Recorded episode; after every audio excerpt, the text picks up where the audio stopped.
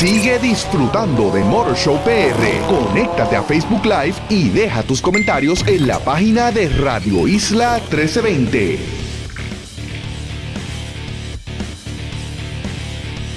Bueno, my friends, Andrés Único, usted aquí en la segunda mitad de Motor Show PR por el 1320. Eh, justo cuando terminé la primera mitad les estuve contando que eh, estuve haciendo unas breves pruebas de manejo para eh, mi programa Loco con los Autos que sale todos los sábados a las 2 de la tarde por Univisión Puerto Rico con repetición a las 11 de la noche. programa que hago toda la semana con amigo Ferdinand Pérez disfrutando del automóvil. Hay también el programa, fíjense, también se ha ido normalizando porque hubo unos, unos episodios en los que tuvimos que hacerlo desde cada uno desde su casa eh, y desde nuestras casas estábamos presentando las distintas secciones, los distintos reportajes del programa. Eh, sí tuvimos que repetir varias varias secciones, eh, pero eh, las presentamos cada uno desde su hogar. Así grabamos como dos programas. Entonces, eh, después grabamos otro que fue presentando todas las secciones, todos los reportajes, cada uno desde su carro. O sea, no, no coincidíamos. Y entonces ya pues el, el que sale mañana, pues ya es el segundo programa en el que sí coincidimos en un sitio, pero estamos cada uno en un carro eh, diferente. Entonces pues les estaba mencionando que el sitio que donde estuvimos grabando es un concesionario que está, es un concesionario independiente que está en calle que se llama Mendoza Auto Gallery eh, ellos se dedican a la, a la venta de automóviles eh, de lujo, exóticos, etcétera. También tienen carros simples, ¿verdad? Pero la, la, inmensa mayoría del, de su inventario de carros pues bien exóticos. Entonces la semana pasada manejamos para el programa un Corvette Stingray, la de octava generación, y entonces también manejamos un Porsche 911 992. 992 es la generación, que es la actual. O sea, la anterior era la 991 y la anterior a esa no me recuerdo el número, pero o sea, no, no van en secuencia. Eh, un 993 eh, que fue el último que, tu, que tuvo motor enfriado por aire, de ahí brincó a 996, 997, algo así. Pero retornó el 991 y entonces ahora para el 992, aun cuando el 993 salió hace hace ya bastantes años. Pero esa es la, la, generación actual del 911, la 992. O sea que pues hicimos un programa con unos carros sumamente interesantes, muy muy buenos. Entonces, pues retornamos esta semana ya y uno de los carros repetimos el modelo, pero venía con otro equipo que no tenía el, el primero. Y me refiero al Chevrolet Corvette C8, al Stingray el que manejamos la primera semana era un modelo blanco, muy lindo, eh, precioso. Eh, de hecho, todos los Corvettes de esta nueva generación están bellísimos. Eh, y el otro carro que probamos, pues, además de este segundo Corvette, es un carro pues bien despampanante, my Ya esto es algo, pues, bien fuera de liga. Estamos hablando de carro millonario. Los que ya entraron a mi página durante el break comercial, eh, Facebook, en Facebook está mi página que es Motor Show PR, eh, allá subí la foto, pues ya saben que me refiero a un Lamborghini Huracán Evo Spider. Nombre largo, pero el Corvette también tiene nombre largo. Eh, eh, pues, con esos dos aviones andábamos. El Corvette que manejamos esta semana tiene la diferencia, y eso lo voy a explicar en el programa de mañana, eh, solamente tiene diferencias cosmética, o sea, porque es el mismo modelo, mismo motor, mismo equipo, pero el color es diferente, eh, los accesorios son distintos, tienen pues algunos accesorios de carbon fiber o fibra de carbono, si lo quiere decir pues completamente correcto en español, eh, tiene un spoiler más alto, tiene los calipers, calipers no sé cómo se dice en español, así que me disculpen esa, los calipers de los frenos, eh, también los tienen un color bien distinto, bien bonito. Eh, pero sí, básicamente manejamos en dos semanas corridas, manejamos dos Corvettes cuyas únicas diferencias era pues el color y algunos detallitos y accesorios levemente cosméticos. Como le dicen en la industria, un appearance package, un paquete de apariencia. Eh, pues Ese fue el, cambio. Ahora, el otro modelo es un tremendo avión. Como les dije, se llama el Lamborghini Huracán Evo Spider. ¿Por qué el nombre tan largo? Eh, pues porque primero, pues obviamente, la marca Lamborghini. El carro es un huracán. El Lamborghini Huracán ya lleva varios años en el mercado, bastante largo. Eh, pero Evo viene de evoluciones, de evoluciones italiano, eh, entonces pues lo acortan a Evo. Esto significa que es una versión más potente de, y más especial, más limitada de el huracán regular. O sea, este es un aparato que tiene un motor V10 trasero eh, de 640 caballos de fuerza. Entonces, ya vamos por los tres nombres. Lamborghini, Huracán, Evo, Spider, porque es un convertible. O sea, el, el Lamborghini Huracán Evo primero salió como un carro de capotadura y entonces ahora salió esta nueva versión convertible.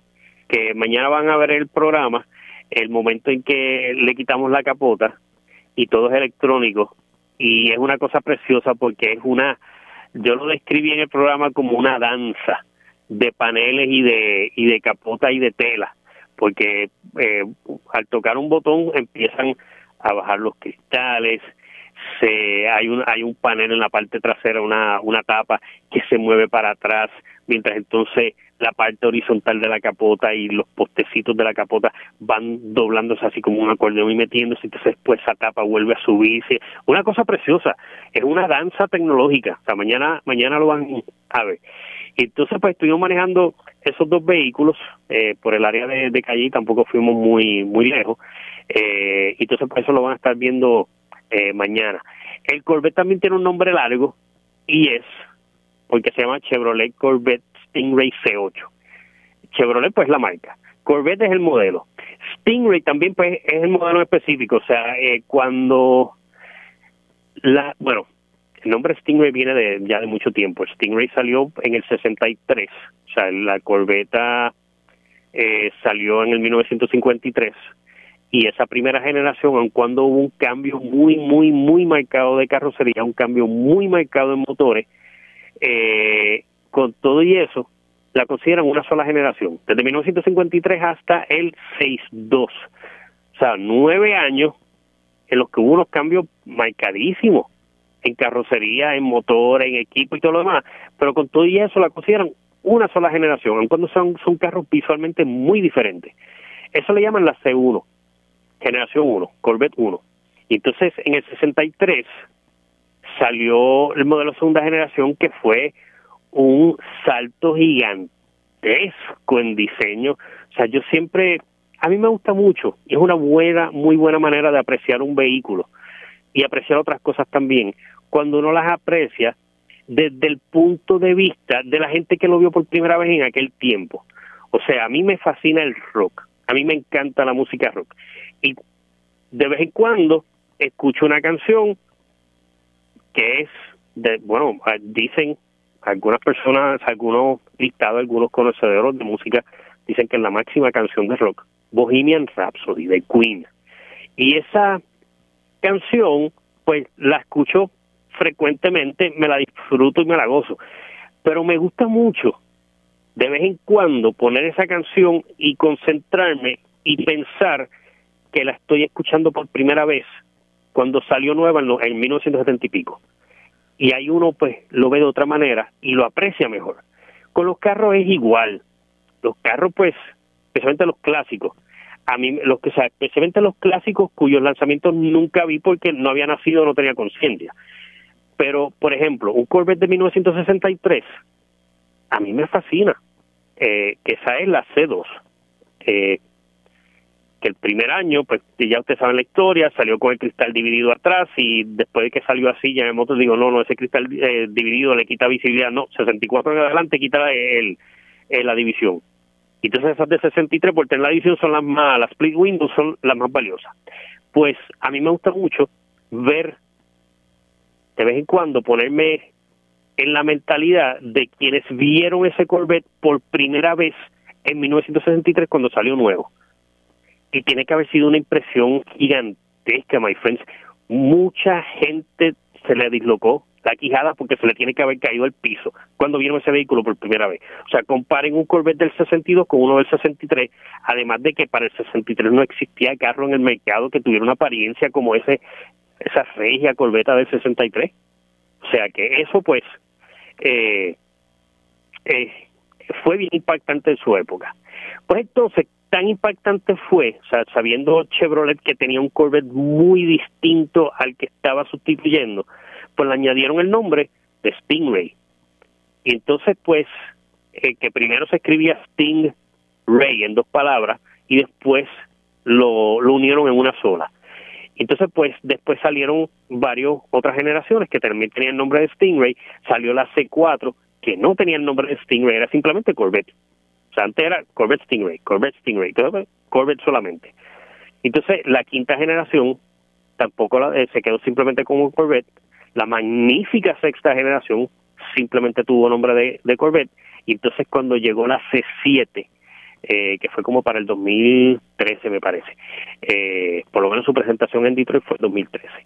Eh, cuando salió esa, pues entonces fue un cambio otra vez grande, eh, no gigante, pero sí fue un cambio grande en diseño porque se eliminaron varios patrones de diseño que eran muy emblemáticos del Corvette, como los focos circulares en la parte trasera. Entonces en esa del 2013, la C7, le pusieron nombre Stingray otra vez, que es Corvette Stingray. Entonces ahora esta la nueva, es también Corvette Stingray. O sea que tenemos Chevrolet, Corvette Stingray, C8. C8 es la, es la, la generación. O sea que tenemos estos carros con unos nombres larguísimos, pero son carros tan universales que con usted simplemente decir Corvette ya sabe cuál es. O con simplemente decir Stingray ya sabe cuál es. Eh, y en el caso del, del Gallardo, uno dice Gallardo y automáticamente sabe que es un Gallardo. Eh, pues esos vehículos fueron los que estuvimos manejando eh, estuvo pues bien, bien interesante porque, o sea, tienen, son carros que tienen similitudes, pero a la misma vez tienen diferencias. Eh, las similitudes que ambos tienen el motor en la parte de atrás, o sea, detrás del conductor, la diferencia, o sea, es una similitud, pero a la misma vez es diferente, eh, porque el motor del Lamborghini es un motor propiamente trasero, mientras que el motor del Corvette del nuevo Corvette, porque el motor, el, Corvette desde el 1953 siempre había tenido el motor en la parte del frente, ahora lo tiene detrás del conductor, inmediatamente detrás del conductor. Eh, y el caso del Corvette es un mid-engine, es un motor central. Y esto lo he explicado antes, pero siempre hay gente que está escuchando por primera vez y les, les explico que la diferencia entre un motor trasero y un central es que el motor trasero, propiamente trasero, es que ese motor está la parte trasera del carro, pero cruza una línea, está detrás del eje trasero, está detrás de la goma. Eh, el motor central está atrás, en la parte trasera del vehículo, detrás del conductor, pero está al frente de ese de ese eje trasero. Y esa, esa es una de las diferencias que tienen estos dos carros. Eh, tienen, pues, la ubicación del motor, los dos la tienen atrás, en la parte trasera del vehículo, pero uno la tiene central, el otro la tiene propiamente trasera. Otra diferencia, dos cilindros. Hay dos cilindros de diferencia. El Corvette tiene un V8, el Gallardo tiene un V10. Otra diferencia, el Corvette tiene 490 o 495 caballos de fuerza, que es una potencia descomunal, my friends. Especialmente en un carro liviano eh, de fiberglass. En el, en el Gallardo, 640 caballos de fuerza. O sea que es una, una potencia descomunal, bien, bien grande.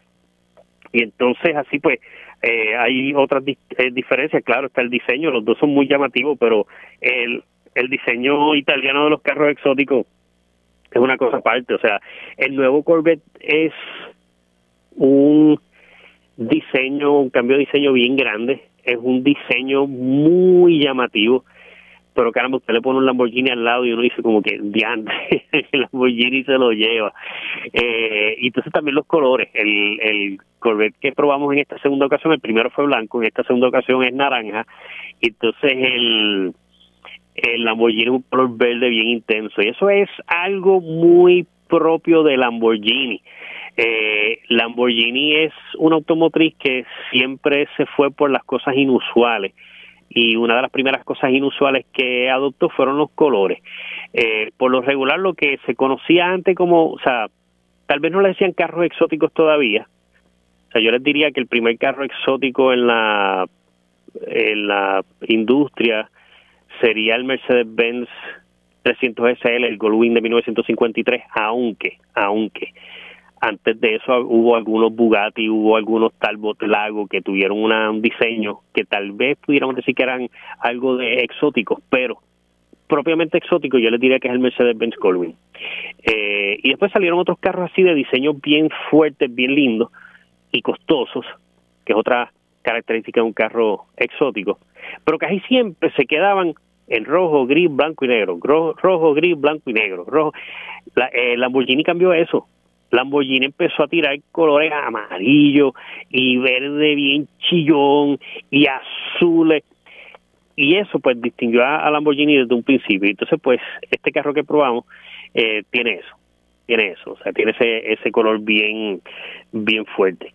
Entonces otra diferencia bien grande, bien marcada son los precios. El Corvette que manejamos está en 150 mil dólares. Y te dice, ya, 350 mil billetes. Esperen a que les diga el precio del Lamborghini.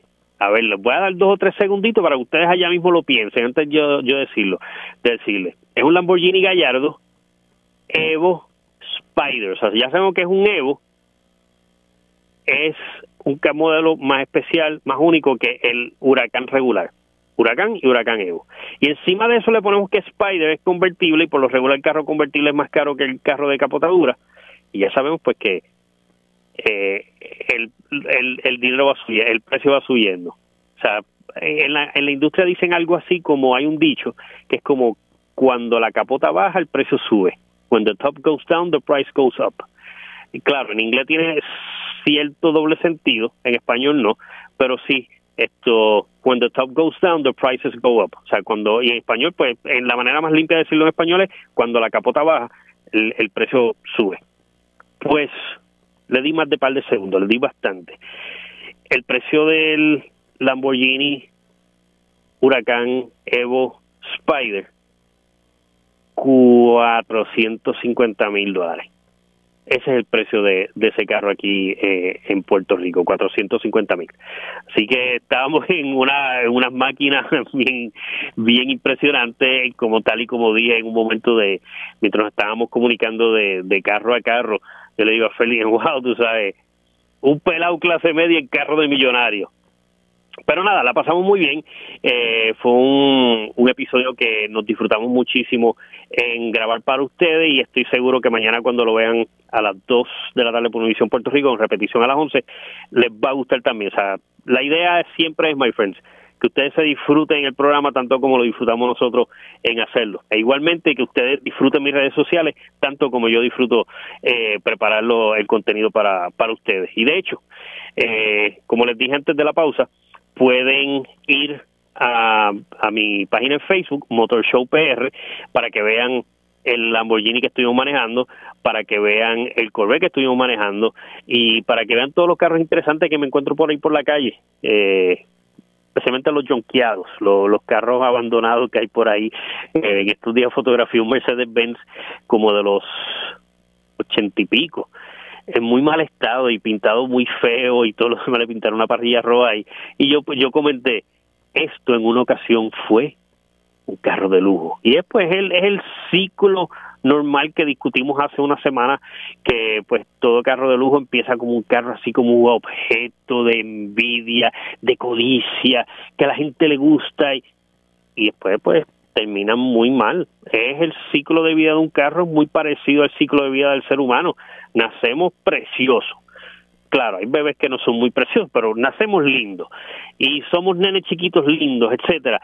Y crecemos y llegamos a un punto, a un pico y después de ahí para abajo, pues nos deterioramos igual que, que los carros. O sea, nosotros nos salen las arrugas, a los carros les salen las abolladuras, a ellos les salen el moho, son cosas distintas, ¿verdad? Pero parecidas a la misma vez.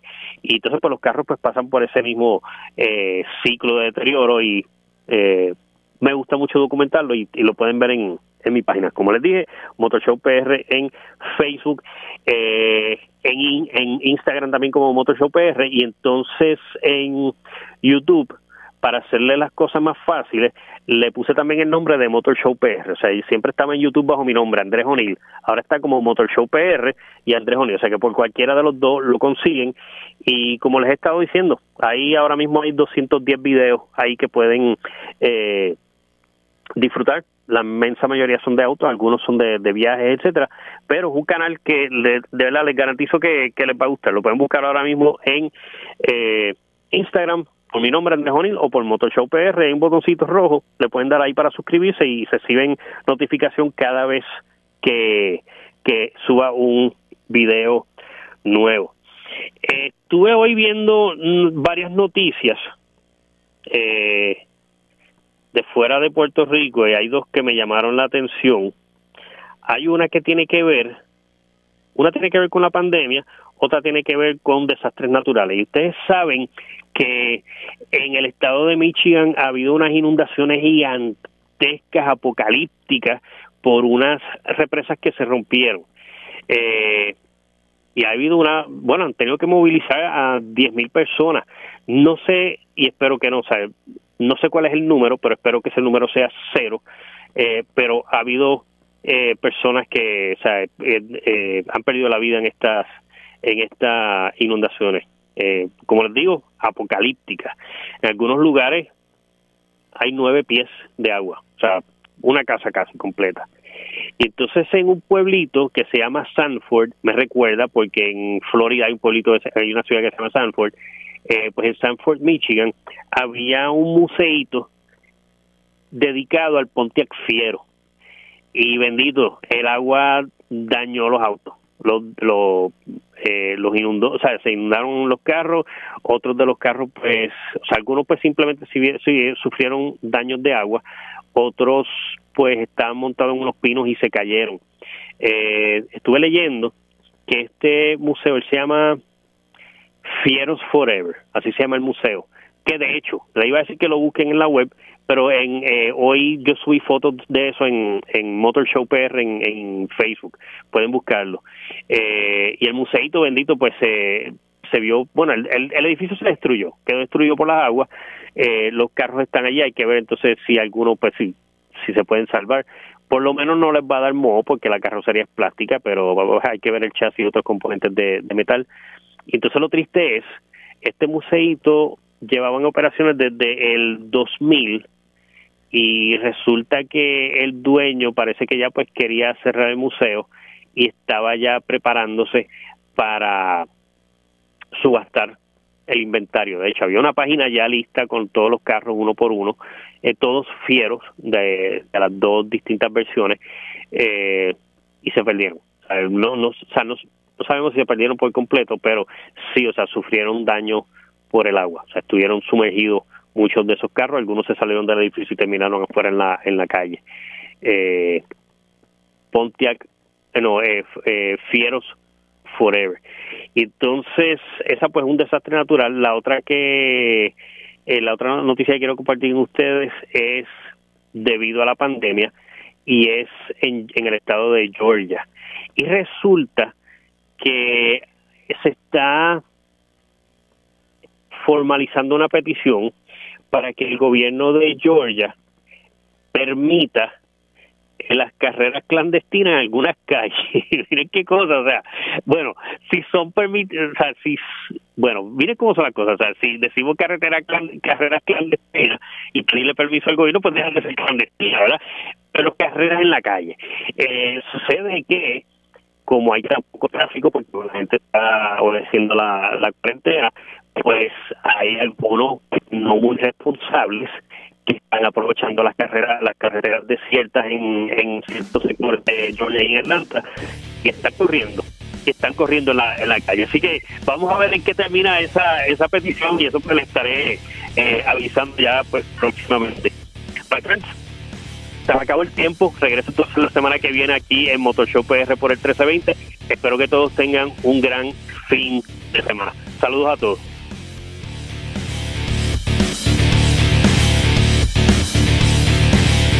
TV, la hora 2 en punto. Esto es Motor Show PR con Andrés O'Neill.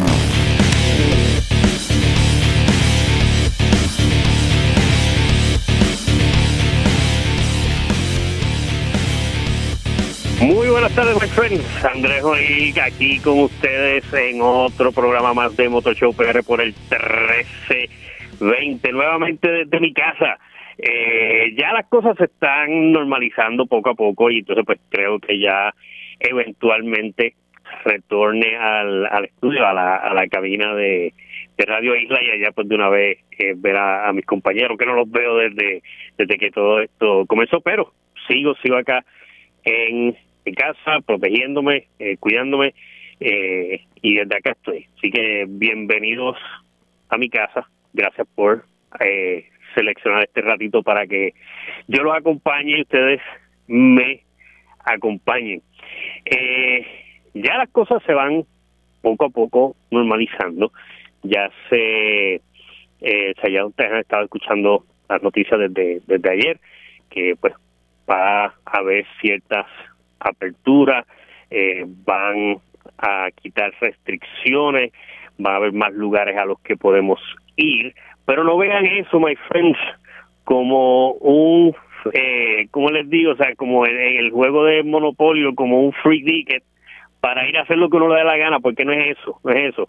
Eh, van a haber más lugares abiertos, va a haber más lugares a los que podemos ir, pero queda en cada uno de nosotros determinar si vamos, si tenemos la necesidad o la urgencia de ir a tal sitio o el otro, y eh, de esa manera, pues, eh, no nos protegemos o nos desprotegemos. O sea, si usted tiene la urgente necesidad de ir a la playa, es un deseo, todos quisiéramos ir a caminar por las inmensidades de la playa, etcétera.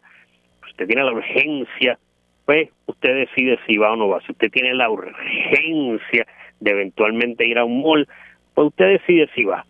Eh, y esas decisiones pues las tomamos todos los días eh, y entonces pues vemos como desde hace tanto tiempo pues eh, los lugares están llenos, la gente no guarda distancia, etcétera, aunque las dos o tres veces que he podido ir a los supermercados he notado porque sí que la gente tiene eh, está muy consciente del espacio, de la distancia y todo lo demás y pues eh, parece que las cosas van fluyendo bien. Y nada, o sea, eh, esto pues ahora pues el el de el, el ahora en adelante pues todo pues va a ser distinto, o sea, las mascarillas las vamos a tener por bastante tiempo, eh, la día del distanciamiento social también, etcétera. Pero nada, entre las cosas que se han ido normalizando eh, es la industria de autos. Ya pues se anunció que ya pues los dealers van a poder abrir ya, eh, o sea, reanudar sus operaciones, o sea, porque esas sí van a estar abiertos, pero no van a estar así como que usted puede ir al dealer que, que guste y caer allí de paracaídas, no, todo, sí, todo lleva un cierto orden. Eh, se permitió entonces que ya pues la semana que viene, el martes 26, pues las eh, los concesionarios ya pues pueden reanudar eh, la fase de la venta de automóviles. O sea, porque antes de eso, pues ya ellos estaban operando la parte de servicio. Eh, y entonces, pues ya se determinó pues que pueden eh, pueden vender automóviles. O sea, que ya pues vemos a ver cuál es la, eh, o sea, cómo la el, la, el público, los consumidores, toman eh, la noticia y vamos a ver cómo ellos también retoman sus procesos de compra. O sea, porque muchas cosas en la vida pues se han visto interrumpidas y una de ellas es a los que ya estaban pues en un proceso, eh, un largo proceso de compra. El, el, el, proceso de comprar un automóvil es uno de los más largos y más tediosos. Eh, por más excitante, por más excitante que sea ir a comprarse un carro nuevo, es un proceso largo y es tedioso, puede durar meses y hasta más. O sea, porque desde el momento en que uno dice, creo que compraré un carro, pues desde ese momento que uno dice eso, empieza el proceso de cuál carro, carro o guagua. Dos puertas, bueno, ya todos los carros son cuatro puertas, prácticamente todos, pero o sea, el que quiere un coupé entonces pues dice, pues yo creo que me voy por el coupé, pero entonces ahí tiene que dilucidar si el carro de dos puertas nada más es práctico o no. Eh, si me compro pues para la familia una minivan, una SUV, eh, si lo quiero de tal marca, etcétera, y teniendo un mercado automotriz tan grande, tan y tan variado, eh, aquí en Puerto Rico es bastante difícil seleccionar un carro, pues por eso mismo, porque hay unas variedades muy buenas. Es como antes cuando íbamos a los buffets y recalco antes porque yo creo que después de esto los buffets yo creo que no los vamos a ver en buen tiempo y creo que no mucha gente va a ver apetecible ir a un buffet aunque lo haya, no creo, ¿verdad? Pero antes y yo digo ese antes como si hubiera sido hace 20 o 30 años, o sea, los buffets estuvieron hasta hace dos meses o tres, pero antes cuando uno iba a un buffet, a veces pues era difícil seleccionar porque hay tantas cosas buenas. Entonces, eh, eh, lo que se veía a veces en, en los restaurantes tipo buffet que había tantas cosas buenas que venía esta gente que se hacía una montaña así encima del plato de con todo y caramba, es más elegante que coja poquito, cositas poquitas y después la segunda vez que se pare pues echa de lo que no pudo echar la primera, pero no, hacía unas montañas así bien grandotas. Desafortunadamente, y eso lo vi muchas veces, que muchas de esas montañas así de comida se quedaban en el plato cuando en la mesa cuando la gente se iba, o sea, bueno, pero la cuestión es esa, o sea, que en el buffet pues es difícil seleccionar porque hay tantas cosas ricas. En el mercado de automóviles también hay mucha selección, o sea, el, mercado de automóviles aquí en Puerto Rico es bien variado. Entonces, pero pues uno no puede hacer una montaña no simple montar eh, servicio hay un montón de carros, ¿no? Uno tiene que seleccionar uno, por eso es que el, el proceso es difícil. Así que los que ya llevaban ojeando, eh, considerando comprar el carro, pues ahora pues tienen que tomar la decisión de que si lo van a hacer y si lo van a hacer, pues ya saben que a partir, o sea, que no pudieron hacerlo durante todos estos meses, pues ya saben que ahora a partir de la semana que viene ya el mercado de automóviles en Puerto Rico está abierto otra vez. Ahora, ahora. No es como les mencioné, o sea, no es como en los tiempos de antes que uno caía de paracaídas en cualquier dealer. Y por ejemplo en un lugar de muchos dealers pues uno iba prácticamente como un sampling de dealers, o sea, uno a través de dealers chequeaba los carros, iba al, próximo, o sea, en, carreteras en las que hay muchos dealers eh, corridos, como en la 65, en la número 1, en la Kennedy, en la número 2, en distintas secciones, que uno va entrando, va brincando, es como que un chinchorreo de dealers, un sampling, y uno pues iba y observaba. Ahora no, una de las estipulaciones es que la única manera que puede ir a un dealer es por cita. Y aquí aprovecho para hacerles una aclaración. Se está utilizando mucho, pero mucho, el término cita previa, es por cita previa. Es una redundancia, si es una cita ya es previa, o sea, se hizo antes. Claro, existen las citas futuras, ¿verdad? Pero pues que van a ocurrir después. Pero si te dicen por cita, ya no hay, no hay que decir previa. Pues ya, pues, por si es por cita, pues ya se sabe que tiene que hacerla antes de ir.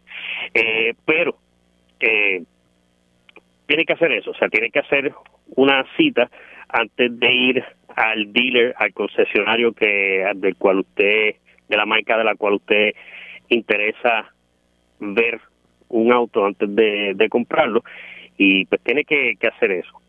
Eh, creo que ahora, con esto, las estrategias de los dealers y de las marcas como tal van a tener que cambiar, van a tener que cambiar porque antes era tan fácil como decir en la publicidad, visita a tu dealer más cercano hoy mismo. Eh, ya no es así. Ahora pues hay que cambiar la terminología de la publicidad y de las estrategias de mercadeo para entonces cambiarle al cambiar o acondicionar la mentalidad del consumidor a que por ahora, por ahora, no puede simplemente caer allí en el dealer. No, tiene que llamar, tiene que hacer la cita. O sea que ahora pues todo esto pues va a ir, eh, todo esto va a ir enfocado a decirle al consumidor llama a tu dealer más cercano, a, llama a tu dealer preferido, etcétera, para que entonces vayan orientándolo. Supongo que eh, va a haber, y creo que eh, ya los hay, eh, varias eh, anuncios en publicidad cibernética en la que pues uno entra a la información y, entonces el dealer te llama. Y si te interesa pues el carro, uno pues entra la información ahí y luego te, te llaman. De hecho, hay supermercados que están haciendo eso.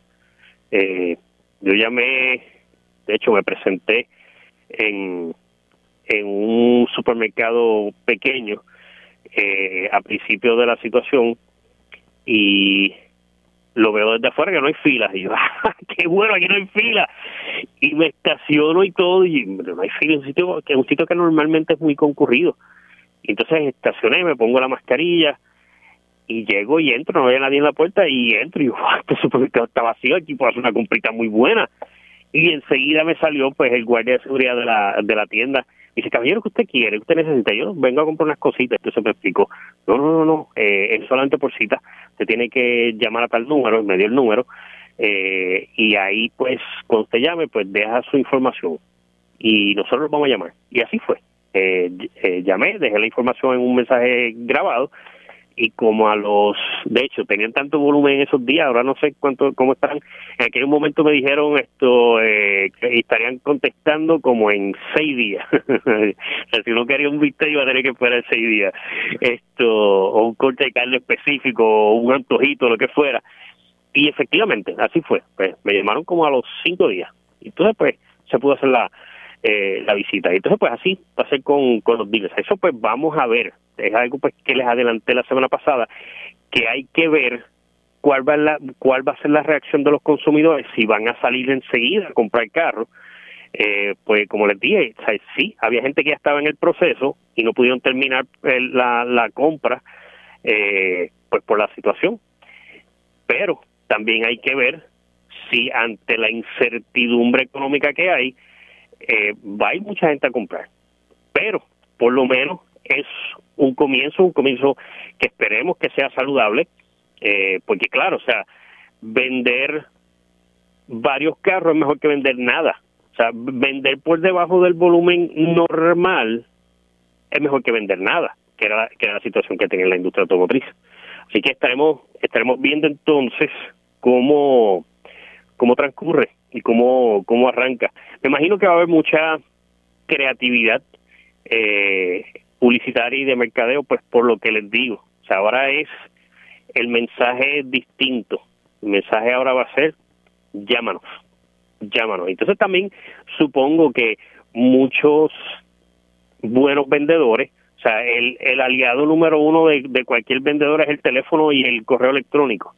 Eh, y estoy seguro pues ya que con la con esta apertura pues muchos vendedores de muchísimos dealers han estado ya haciendo sus contactos eh, especialmente desde ayer desde, desde ayer para acá que ya tienen una fecha exacta eh, y entonces pues estarán haciendo también esa, esos acercamientos. Pero sí o sea eh, de que las estrategias van a cambiar definitivamente eh, van a cambiar. Así que veremos cómo cómo transcurre eh, esta eh, apertura en los concesionarios de, del país. Vamos a ver cómo jompeamos eh, ese mercado, a ver cómo se jompean las ventas. El, eh, les digo jompear en perfecto español, por lo que le estaba mencionando, no sé si lo hacen fue la semana pasada o la anterior, que cuando ocurrió la gran desgracia de, nueve, eh, de los ataques de septiembre 11 del 2001, eh, la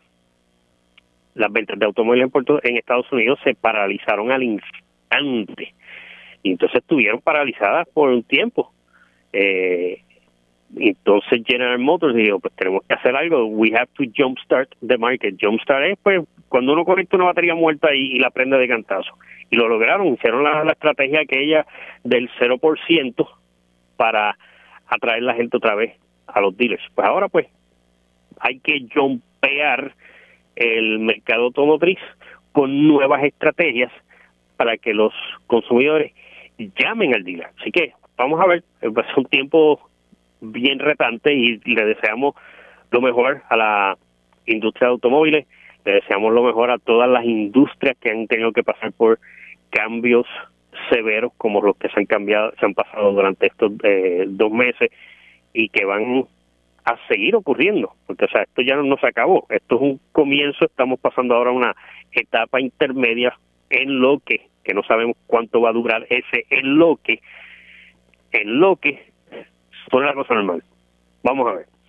Eh, precisamente, algo que comenzó también a, normalizarse eh, y es una muestra de que la industria de automotriz está comenzando a normalizarse es que eh, estoy ahora mismo realizando mi primera prueba de manejo en wow en meses en meses. O sea eh, o sea he hecho algunas pruebas de manejo breves para el programa para loco con los autos y eso les voy a hablar porque los casos que van a salir mañana en el programa están violentos.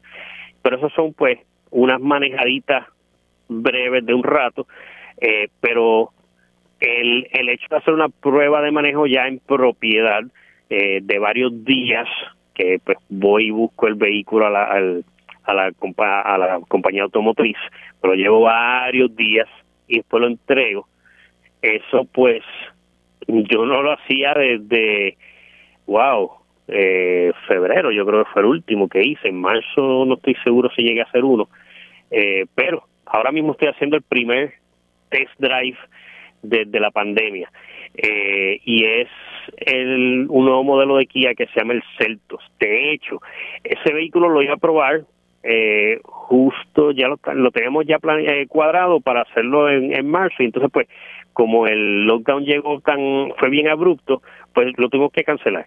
Y entonces pues ya como la, la industria automotriz pues ya sabe que las cosas pues se están eh, normalizando, pues entonces ya pues me llamaron para entonces eh, probar este este vehículo que fui a recogerlo cuando fue el antier, el miércoles eh, y lo voy a tener hasta el miércoles que viene. Eh, se llama la Kia Celtos, es una SUV subcompacta.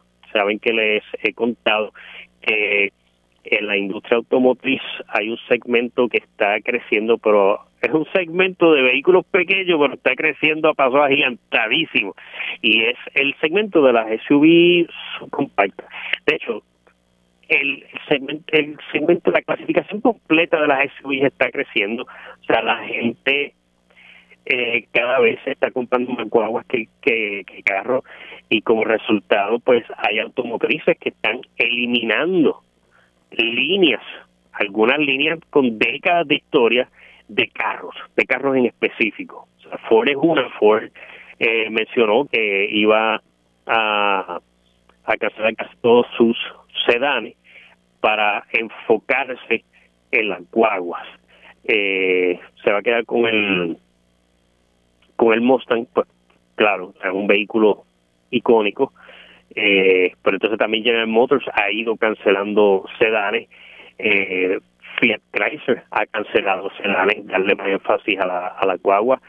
Eh, de hecho, FCA, Fiat Chrysler, ellos cancelaron dos carros que no eran inmensamente exitosos, pero les daban unos números buenos, sólidos de venta, que era el dúo formado por el Chrysler 200 y el Dodge Dart. Ambos vehículos eh, corrían en la, en la misma plataforma y como les menciono, o sea, no eran vehículos, no eran Corolas, no eran el Antras que se venden pero por cantidades gigantescas, no, pero les daban unos, unas cantidades de ventas muy buenas a Fiat Chrysler, o sea, entre ambos carros, entre ambos modelos, siendo la misma plataforma, Fiat Chrysler lograba alrededor de 300 y pico mil carros anuales. Eh, y sacrificó esos carros porque necesitaba más capacidad de producción para las pickups RAM. O sea, las pickups RAM en, Estados Unidos, pues, y aquí también, venden excelente. Y por su naturaleza, las pickups son vehículos, especialmente los modelos más caros de las pickups, son vehículos que les dejan unas ganancias gigantescas a las automotrices. O sea, estamos hablando de miles muy largos de, de dólares en ganancia limpia por unidad a la automotriz. Hay veces que en algunos casos de modelos bien, bien lujosamente equipados, una sola, una sola pico súper lujosa le puede dejar a la automotriz 10, 13 mil dólares en ganancia. Y multiplique eso por 400, 500 mil guaguas que vende RAM. Eh, claro, o sea, no todas le dejan ese volumen gigantesco de ventas, pero otras sí. Eh, y entonces, pues eso se multiplica mucho. Así que entonces FCA en ese momento, pues, eh, decidió, eh, tuvo que tomar la difícil decisión de sacrificar la, eh, la producción del 200 y el DART, que podía vender 300 mil al año, pero cada uno, el, el, la ganancia por volumen era más baja. Pues ahí cancelaron y se fueron con las pickups.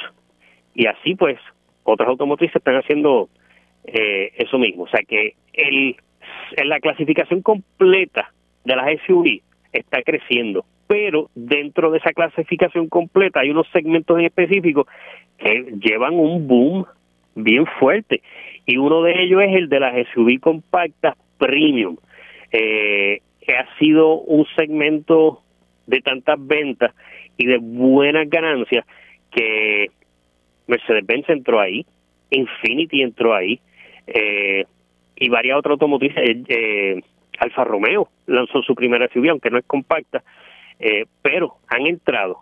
Y ahí entonces que está creciendo. Entonces ahora el segmento que más está creciendo es el de las subcompactas, o sea, era el de las compactas premium, Lexus NX, eh, por ejemplo, eh, esas eran las que estaban en mucho auge y todavía lo están, pero entonces ahora las subcompactas, que son las SUV pequeñas, eh, esas pues también están en un en una racha muy muy buena. Entonces pues siguiendo esa tendencia en el mercado, eh, Kia lanzó este modelo que se llama el eh, Celtos, la Celtos, Kia Celtos, es pequeñita pero espaciosa por dentro, eh, es bien bonita, tiene un diseño bien bien agradable. Eh, cuando empiecen a verlas en la calle, eh, la van a ver y se ve muy bien. Eh, tiene una apariencia de una de un vehículo bien super premium, pero es de precio pues eh, eh, asequible. Hasta,